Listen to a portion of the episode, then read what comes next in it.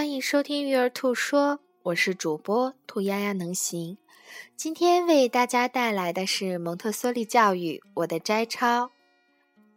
如欲有效的教育儿童，就必须协助幼儿迈向独立之路，鼓励幼儿从事自己所能做的各种活动，并且避免幼儿由于自己的能力不足而成为别人的负担。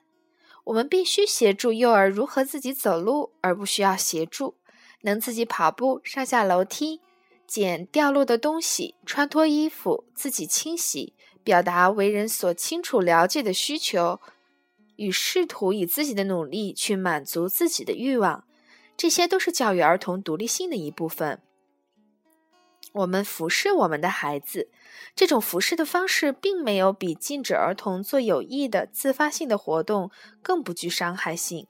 我们相信儿童就像玩偶。我们替他们洗澡，喂他们吃东西，就好像他们是娃娃一般。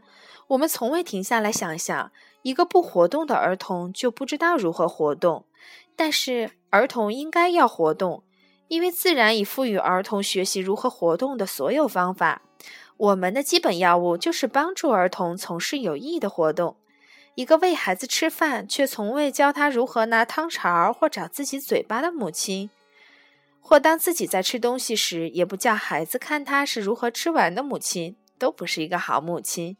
这种母亲对待孩子有如玩偶，蔑视孩子的人性的尊严。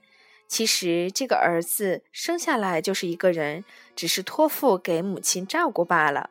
人人都知道，教育儿童如何自己吃、洗、穿等，比喂他吃、帮他洗或帮他穿需要更多的时间和耐心。